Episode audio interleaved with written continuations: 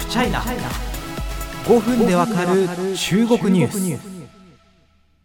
ス。さあサプライチェーンの強靭化。あの日本でもですね経済安全保障に関する、まあ、法律が可決成立したわけですけどもその4本柱の一つに掲げられていたのがサプライチェーン強靭化です。で今回は、まあ、中国、まあ、このポッドキャストでも何度も紹介しました上海ロックダウンこれに関連してですねあのサプライチェーンを分散化してよりリスクに強く対応できるようにしていこうという動きが日本企業から出てきたので皆様にお伝えしたいと思います。ね。あの、まあ、空調機器最大手大阪府大阪市の大金工業の動きです。供給が途絶した場合に生産体制に影響しかねない部品これが一部中国に依存していたことが分かり中国以外の拠点からも調達するようにするということです。どんな狙いどんな背景があるのか取材したのでお伝えします。さあダイキン工業どんな手を打っていくんでしょうか？ダイキン工業の広報担当者に取材したところ2023年度中をめどに主に2つの対策を打っていくということです。1つがサプライチェーンの分散化です。供給が途絶した場合に生産体制に影響しかねない部品のことをリスク部品というふうに呼んで洗い出します。これ例えばその特殊なバルブだとか、まああのエアコンなのでいろんな電子部品使ってますけど、そのうちの一部とか、あのこの辺がですね、供給が止まってしまうと生産体制に大きな影響が出かねないということで、この大事な部品がこれまで、まあ、中国での依存に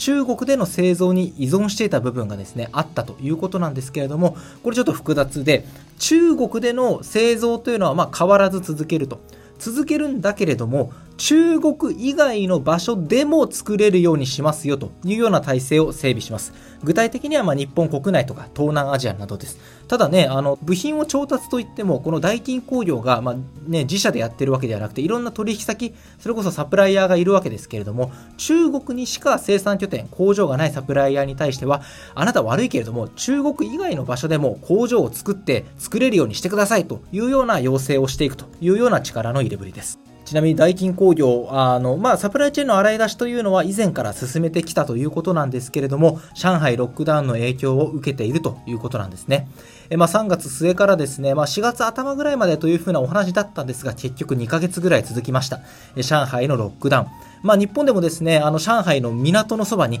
たくさんの船が停留して港に入れなくなってですね、物流が滞った、物流ショックだなんて言われ方もしたわけですけれども、代金でもですね、影響があったということで、あの主に大型連休前後に一部の部品で供給が途切れるリスクが高まり、一部製品の生産量を減少させざるを得なくなったというんですね。まあ、そのことから、まあ、今後、まあ、BCP ね、なんて言葉もありますけれども、災害、その他、まあ、中国特有のロックダウンなどに備えるために、サプライチェーンの分散化を進めるということです。さらに、えー、他の施策も行っています。例えば、まあ、あの、エアコンなんでね、あの、機械なんですけども、それぞれの製品の性能、まあ、そしてそれが競争力に直結するわけですけども、そうしたコアな部分を司る部品、ま例えば省エネ、エアコンの制御などを行うプリント基板などですけども、これはもう100%自社製造に切り替えます。まあ、自社製造といってもですね、あの、これは日本国内というわけではなくて、あくまで自社の100%、あの、息がかかるところでやるというところで、まあ、独自技術も使う中核部品については、さらに、えー、まあ、供給の安定定化を進めていくということにしていくということです。ちなみにですね、これも、あの、すでに経済メディアとかが過去に記事にしていると思うんですけれども、大金工業はですね、非常にあの特殊なサプライチェーンの考え方を持ってまして、あの、ターゲットとする市場の近くで部品の調達と生産を一緒にやっちゃおうと。いうようなことをやってるんです。つまり、日本市場に対してエアコンを売っていくんだったら、部品はできる限り日本で買って、日本で作りましょう。えー、欧州だったらできる限り欧州で買って欧州で作りましょうみたいなことをやっててですね、まあ、これ地区ごとに結構差があるんですけれども2021年の時点で地域外からの調達つまり現地調達ができない部品というのは金額ベースで平均20%程度まで落ちていたと下げていたということなんですね。ただし、まあ、サプライチェーンの洗い出しを進める中でなるべく現地調達してるんだけれども、まあ、一部今回リスク部品等に指定された部品がですね中国からの供給に依存していたということが発覚したということなんですですと言っても、まあ、脱中国というわけではないですよね。あの、まあ、チャイナプラスワンみたいな言葉も、まあ、昔あったような気はするんですけれども、中国を基本線として続けつつ、中国以外の場所でも備えるというようなことをですね、まあ、代金としては強調しています。まあ、この取材を終えてですねここから先はまファクトというより僕の個人的な印象のお話をするのであのその旨をちょっとご理解いただければと思うんですけれどもやっぱりですねお話をしてて思ったのがダイキンとしても脱中国という印象をですねやっぱり、えー、つけられたくないんだろうなっていうふうにはすごい思いました。それを証明するというかですねそれを思わせる数字があってあのご存知の方多いと思うんですけどダイキンってやっぱ中国でもあの知名度が非常に高い企業ですよね。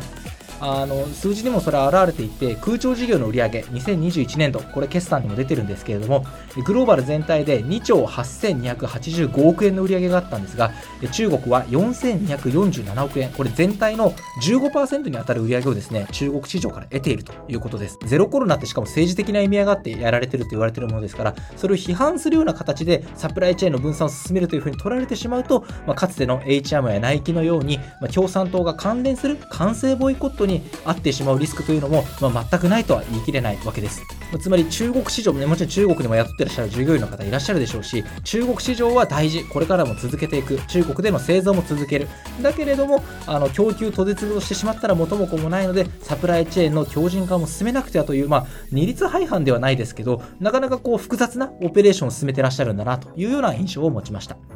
なんか対象なのはあのカゴメですよね全く別の業界ですけれどもあの新疆ウイグル自治区産ここトマトが美味しいということで有名な地区なんですけどここからのトマトの調達をやめるということを宣言しました、まあ、もちろんこれはあの人権問題だけが理由ということでは全くないというふうにカゴメさんは当時説明してたんですけども、まあ、ただカゴメはですねあの商品の売り上げ自体はあの当時はですね中国市場は0.4%という数字ですから、まあ、ぐぐぐっと進められたということですよね。ただし、やっぱり中国市場をグリップしている企業は、あのそういうふうにはいかないんだなというような現実を改めて感じた、感じたというか、そのそのようなですね、まあ、印象を持ったという次第です。